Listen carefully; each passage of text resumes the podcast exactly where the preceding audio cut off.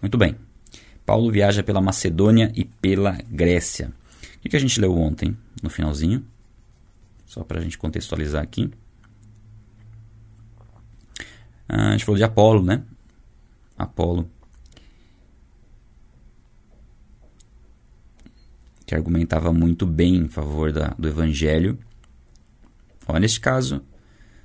Uh, peraí, eu estou em 19 aqui. Volta. Aí, ó. Ao chegar, ele auxiliou muitos que, pela graça, haviam crido, pois refutava vigorosamente os judeus em debate público, provando pelas escrituras que Jesus é o Cristo. Então, aqui Apolo era grandemente usado por Deus, né? Tinha sabedoria, Deus, Deus lhe deu essa sabedoria. Faltava aprender algumas coisinhas ainda, que aí ele, ele aprendeu com Priscila e com Áquila, e depois foi grandemente usado para a pregação do evangelho, ao ponto de haver até aquela divisão em Corinto, né? Eu sou de Apolo, eu sou de Paulo, até Paulo fala em relação a isso. Né? E aí a gente vai, Paulo vai para Éfeso. Ah, enquanto Apolo estava em Corinto, Paulo, atravessando as regiões altas, chegou a Éfeso. É legal, né? Agora a gente começa a ver o nome das cidades das quais, é, nas quais foram fundadas igrejas e que existem cartas para essas igrejas, né? A carta de Coríntio, 1 e 2 Coríntio, carta aos Efésios, e inclusive Apolo ficou em Coríntio, onde havia houve aquela divisão, né? Ali encontrou alguns discípulos né, em, Efésios, em Éfeso. É, e lhes perguntou: Vocês receberam o Espírito Santo quando creram? Ele, eles responderam: Não, nem sequer ouvimos que existe o Espírito Santo. Então, que batismo vocês receberam? perguntou Paulo. O batismo de João, responderam eles. Disse Paulo: O batismo de João foi um batismo de arrependimento.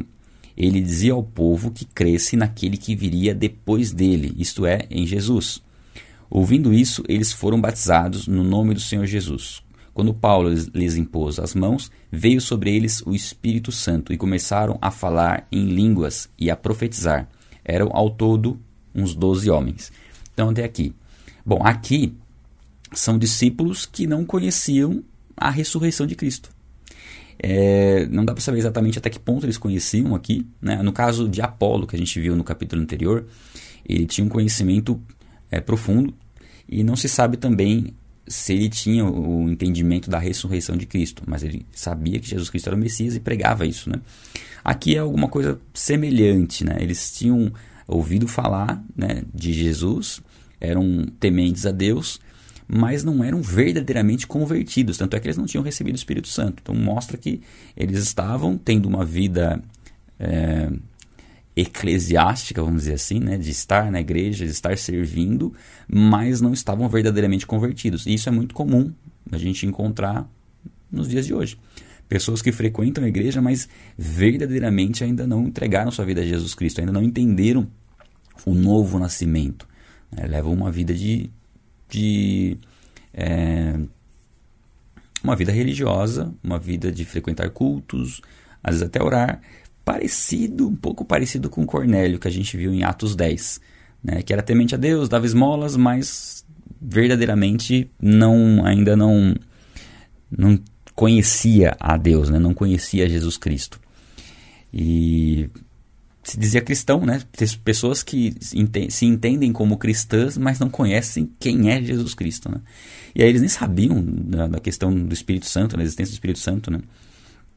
E aí o batismo que eles se submeteram foi o batismo de arrependimento, que apontava para Jesus. O batismo de João Batista era um batismo que preparava o caminho, preparava o coração do homem para receber a Cristo, né? preparava o caminho para a salvação. E o batismo agora em Jesus é um testemunho público da morte, sepultamento e ressurreição para uma vida nova. Esse batismo eles não tinham experimentado ainda. Né? O batismo em Jesus Cristo. E aí eles são batizados, há imposição de mãos para eles receberem a, um, um, o dom do Espírito Santo. Aqui não é uma, não dá para a gente usar isso como um, uma doutrina no sentido de que o Espírito Santo é derramado através da imposição de mãos. Não, o Espírito Santo é derramado em nós no momento da conversão. No livro de Atos, nós temos muito isso acontecendo, o Espírito Santo sendo manifesto através da imposição de mãos. E, e, e esse, esse contexto de Atos, né, isso acontece principalmente para testemunhar da autoridade que havia sobre os apóstolos. Era necessário que as pessoas tivessem o um entendimento da autoridade que estava sobre eles, mesmo porque foram os apóstolos, Paulo, Tiago, Pedro, João, que escreveram as cartas, né? As cartas que tem, nós temos como base né, das escrituras da, do texto inspirado por Deus. Então era necessário que essa autoridade deles fosse evidente. Então não é algo que nós podemos trazer é, para os dias de hoje que funciona exatamente da mesma forma, porque tinha esse contexto do início da igreja. Então muitas coisas que a gente vê no livro de Atos, elas são específicas no livro de Atos e da forma como Deus agia na igreja primitiva para que. Peraí, deixa eu tirar o mouse aqui que está dando. Para que realmente o testemunho fosse é, fortalecido na igreja e na autoridade dos apóstolos, tá? É, que mais? Então começaram a falar em, falar em línguas e a profetizar. Aqui o falar em línguas a gente comentou bastante. É, tem a possibilidade de serem línguas estranhas, mas ao que tudo indica eram línguas e outros idiomas. Pelo menos em Pentecostes a gente vê isso, que eram outros idiomas falados, mas também dá para se entender como oração em línguas espirituais, que é o que a gente vê depois em Coríntios bastante, falando em Coríntios, 1 Coríntios 14. Quando chegar lá, a gente se aprofunda mais nesse sentido. Tá? Bom, seguindo. É, Paulo entrou na sinagoga e ali falou com liberdade durante três meses, argumentando convincentemente acerca do reino de Deus. Isso aqui nos mostra também, né, para a gente aplicar, que é importante aproveitar a oportunidade que nós temos de pregar livremente a respeito de Jesus. Né? No Brasil, hoje nós temos essa liberdade. Você pode falar de Jesus, a gente está falando de Jesus ao vivo aqui, essa, essa transmissão não está sendo cortada. Né? Não sei se na China isso seria possível, provavelmente não. Então nós temos que aproveitar essa oportunidade que nós temos de falar abertamente de Cristo. Nós sabemos que virá um tempo de perseguição sobre a terra, onde não será possível falar abertamente dessa forma, né? mas nós temos que aproveitar o tempo de liberdade e as, as, as condições que Deus tem nos dado para falar de Cristo. Né? Deus tem te capacitado. Eu creio que você que está acompanhando já há algum tempo essa leitura já tem muito, muitas informações aí para você compartilhar com as pessoas né, a respeito é, de Jesus Cristo. Né? Eu tenho visto o testemunho de vocês, muitos que nunca tinham lido a Bíblia né, estão conseguindo compreender as Escrituras. E o primeiro passo para você ensinar é você compreender. Quando você compreende, você consegue passar isso adiante. Tá? E é passando isso adiante que você grava ainda mais. Você vai falar algo para pessoa e você vai ver que você percebe, você percebe que algumas coisas não estão claras na sua mente. Aí você volta e pesquisa. Eu sempre falo isso, né? O ensinar ajuda muito a gente a, a desenvolver o aprendizado, tá? É, então Paulo aproveitou esse tempo aqui de paz, tranquilidade, porque durou pouco tempo, né? três meses. Ó, mas algum deles, alguns deles, né, dos judeus, se endureceram e se recusaram a crer, começaram a falar mal do caminho diante da multidão. Aqui não fala exatamente se são judeus, tá? Não, talvez não sejam também. Vamos ver aqui. É, Paulo então afastou-se deles, tomando consigo. Ah, sim, eram judeus porque Paulo estava na sinagoga argumentando tranquilamente lá. E aí, quando ele percebeu que alguns começaram a falar mal é, de Jesus Cristo, Paulo então afastou-se deles, tomando consigo os discípulos e passou a ensinar diariamente na, es uh, na escola de Tirano. Então ele passou, saiu da sinagoga e foi para uma escola, ensinar nessa escola. Isso continuou por dois anos, de forma que todos os judeus e os gregos que viviam na província da Ásia ouviram a palavra do Senhor. Olha que impressionante esse texto aqui. Ó. Paulo passou. Opa! Peraí, peraí. Paulo passou a ensinar todos os dias. Ó, todos os dias, ensinar diariamente. É, isso continuou por dois anos. Eu vou até grifar isso aqui. Ó, isso continuou por dois anos, de forma que todos os judeus e os gregos que viviam na província da Ásia ouviram a palavra do Senhor. Veja a importância da, da constância, da disciplina e da perseverança. Né? Paulo foi constante na pregação do evangelho, foi disciplinado, né, para poder, para fazer isso todos os dias, e foi perseverante, né? Perseverou durante dois anos.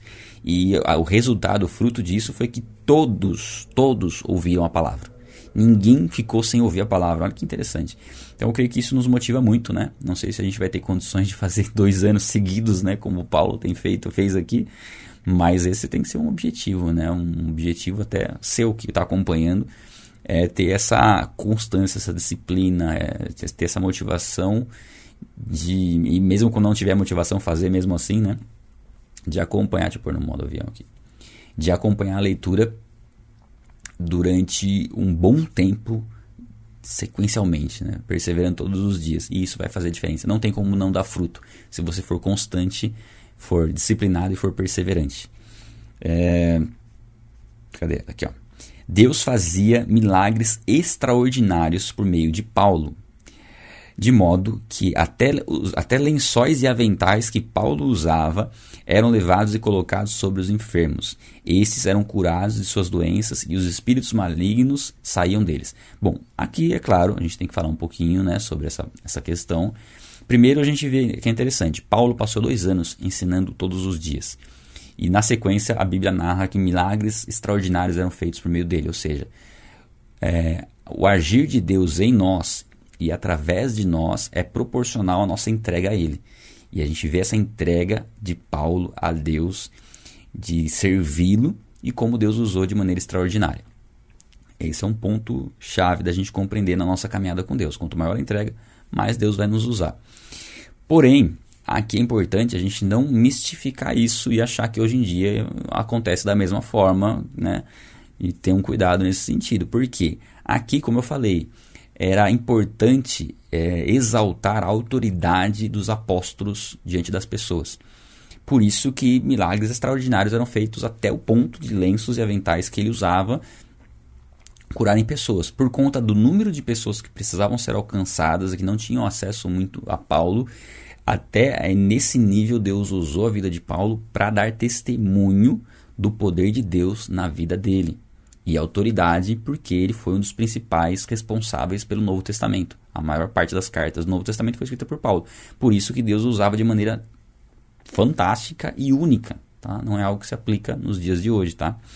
Por isso é muito importante fazer sempre essa separação quando a gente né, ter esse discernimento quando a gente lê o livro de Atos.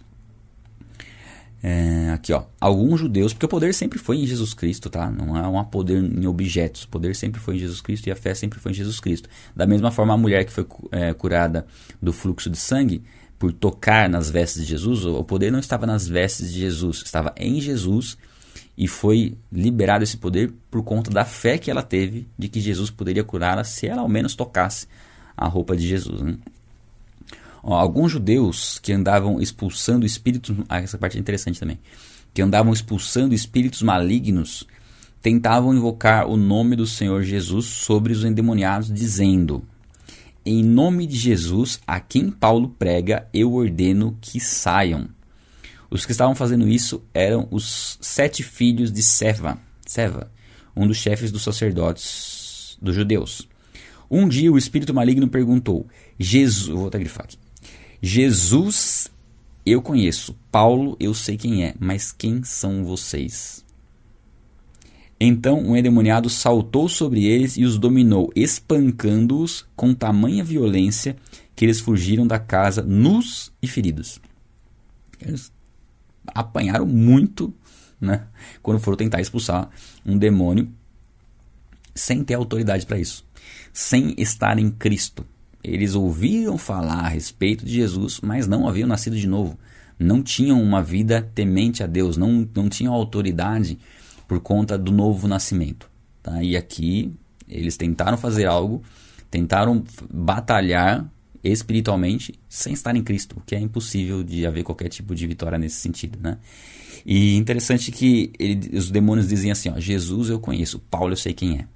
E a pergunta é: será que os demônios nos conhecem? Né? É uma pergunta que nós devemos fazer a nós mesmos. Eles precisam nos conhecer. Se eles não nos conhecem, significa que a nossa vida, é, em função do reino, está sendo irrelevante. Então nós temos que ser conhecidos no inferno, entre aspas, né? pelos demônios. através da nossa obediência a Deus. Nunca vai ser no nosso nome, sempre é no nome de Cristo. Mas temos que ser conhecidos como servos de Deus, inclusive no reino espiritual. Aqui nem sequer isso acontecia, porque eles não tinham vida com Deus, simplesmente ouviram falar de Jesus, viam o que Paulo estava fazendo e tentaram usar o nome de Jesus para expulsar os demônios e não tinham autoridade para isso. Tá? E se nós estamos em Cristo, nós sim temos autoridade. Temos autoridade. Tá? Independente se você falhou no dia, você errou e se você tiver uma, em uma situação de ter que né, expulsar um demônio, você tem autoridade porque você está em Cristo. Você pode repreendê-lo no nome de Jesus porque você nasceu de novo. No 17. É estranho eu segurar com a mão esquerda aqui. Eu, acho que amanhã eu vou tentar inverter o lado. Edu. Hum, quando isso se tornou conhecido, todos os judeus e gregos que viviam em Éfeso, todos, todos, foram tomados de temor e o nome do Senhor era engrandecido. Você vê que Deus faz tudo com um propósito. Deus usa até aqueles que são falsos mestres, às vezes aqueles que não têm entendimento, é, para ver as consequências de não estarem em obediência. A gente teve um exemplo de Ananias e Safira, que foi algo bem radical, eles morreram por mentir ao Espírito Santo. E aqui a gente vê essas pessoas que esses sete, essas sete pessoas que foram espancadas por entenderem que qualquer um pode ter autoridade em nome de Jesus sem estar em Cristo. Quando na verdade não. Nós só temos a segurança porque nós estamos em Cristo. Se nós estamos brincando né, de igreja, se nós estamos simplesmente é, levando assim, não levando a sério o evangelho, não levando a sério aquilo que nós estamos fazendo aqui, por exemplo, nós não temos autoridade alguma contra o reino espiritual contra os poderes malignos. Então, isso gerou temor e eles viram que realmente era necessário um, um arrependimento, era necessário o verdadeiro arrependimento. Tanto é que a, a, a sequência aqui mostra bem isso, né? Ó, o nome do Senhor era engrandecido, né, por conta desse, desse temor e desse evento aí. Ó, muitos dos que creram vinham e confessavam e declaravam abertamente as suas más obras. Ou seja, chegou ao ponto né, de pessoas é, falarem assim, ó, é, chegaram o temor tão grande, né, de, de querer estar em Deus, que elas não conseguiam permanecer no pecado e confessavam os pecados né, uns aos outros, falavam abertamente das suas más obras. E essa é a cura, né? A cura só vem quando é, nós expomos, né, aquele o, o, pecado. A Bíblia diz, né, que nós somos perdoados por Deus e que quando nós confessamos os nossos pecados uns aos outros, nós somos curados. É, isso ajuda, né? não é todo pecado que você vai confessar ele publicamente, tem pecados, algumas questões bem específicas entre você e Deus que você resolve com Deus, mas muitas vezes há necessidade de você confessar aquilo para ser liberto mesmo, para ser curado verdadeiramente. Né? Muitas vezes você prejudicou uma pessoa, então você é perdoado por Deus, mas é importante você conversar com essa pessoa. Muitas vezes você está servindo em algum ministério na igreja e você caiu em pecado, você já confessou isso diante de Deus, mas a sua atitude prejudicou o ministério, enfim, é importante você conversar com o seu líder, expor isso, porque isso vai trazer cura, tá? Uh, grande número dos que tinham praticado ocultismo reuniram seus livros e os queimaram publicamente. É, pessoas que eram envolvidas com bruxaria, com feitiçaria, essa, uma série de coisas que se converteram, queimaram tudo aquilo que eles tinham né, de, de livros e tudo mais. Ó, calculando o valor total, esse chegou a 50 mil dracmas. E aqui a gente tem aqui, ó, a dracma era uma moeda de prata equivalente à diária de um traba tra trabalhador braçal. 50 mil dracmas. Eu estava fazendo umas contas aqui, mais ou menos, é, em livros que eles queimaram, daria mais ou menos, mais ou menos, uns 3 milhões de reais em livros que eles queimaram. É, tinha, olha para a gente ver como estava impregnada essa cultura ocultista, né? Lá em Éfeso. E o como eles é, como uma conversão genuína faz com que a pessoa não, não, não, não fique apegada ao valor, né? que ela realmente descarte aquilo que ela entende que desagrada a Deus. Ela não fique flertando, não fique negociando com Deus questões como essa. Né? Dessa maneira, a palavra do Senhor muito se difundia e se fortalecia. Depois dessas coisas, Paulo decidiu no espírito ir a Jerusalém, passando pela Macedônia e pela Acácia. Acácia Acaia. Ele dizia: Depois de haver estado ali, é necessário também que eu vá visitar Roma. E aqui Paulo faz a menção de, da sua intenção de ir para Roma. Então enviou a Macedônia dois dos seus auxiliares, Timóteo e Erasto, e permaneceu mais um pouco na província da Ásia. E é aqui é narrado um tumulto lá em Éfeso. Né? Éfeso como falei, uma, era uma cidade já que tinha muito essa visão ocultista e tudo mais, e tinha lá um templo né, da, deusa, da deusa, deusa Artemis. Né? Ó, naquele tempo houve um grande tumulto por causa do caminho, né, por causa da pregação do evangelho.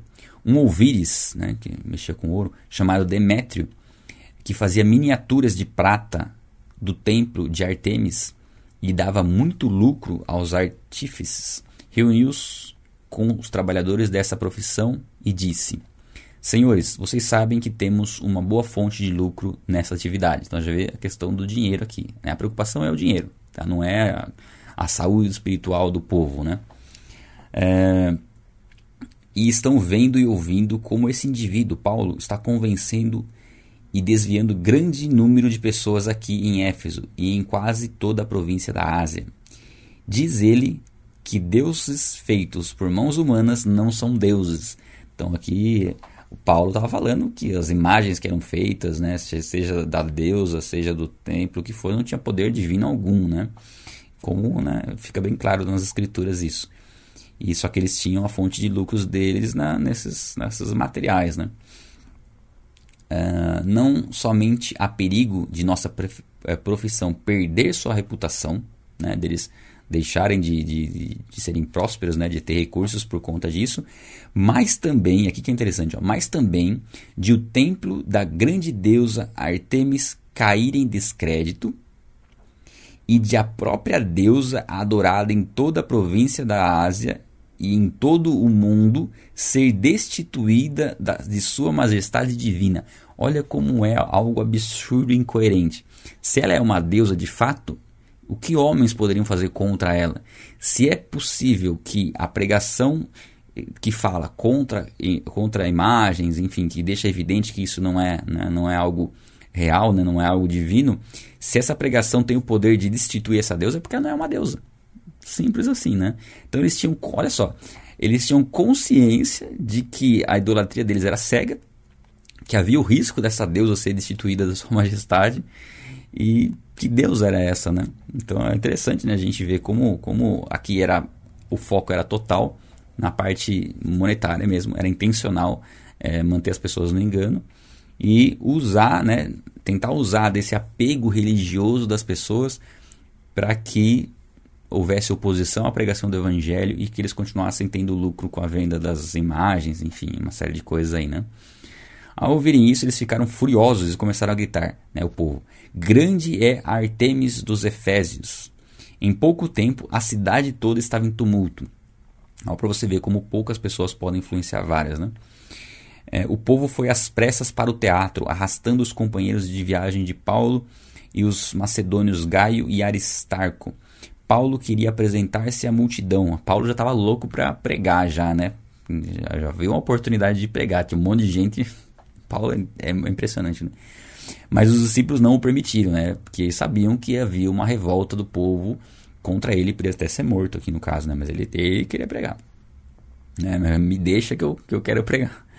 Alguns é, dos amigos de Paulo, dentre as autoridades da província, chegaram a mandar-lhe um recado, pedindo-lhe que não se arriscasse a ir ao teatro. A assembleia estava em confusão. Uns gritavam uma coisa, outros gritavam outra. Olha que interessante isso aqui, gente. A maior parte do povo nem sabia porque estava ali. Olha como é, é, As pessoas são manipuláveis. Né? As pessoas estavam ali na confusão, mas elas não sabiam o que estava acontecendo e estavam ali porque todo mundo estava ali. Estava gritando porque todo mundo estava gritando. Ou seja, muitas pessoas vão. É, é, como um rebanho, né? Vai onde os outros vão. Não tem, não tem essa liberdade na mente de analisar as coisas, de pensar, de estudar e de tomar decisões conscientes. Não, vai onde todo mundo está indo. Então muitas pessoas têm crenças na vida porque essas crenças vieram dos pais, ou porque os amigos fazem isso, ou porque ela se sente bem na religião que ela frequenta, sem fazer questão de conhecer a verdade ou não, sem saber o que ela está fazendo lá na verdade, né?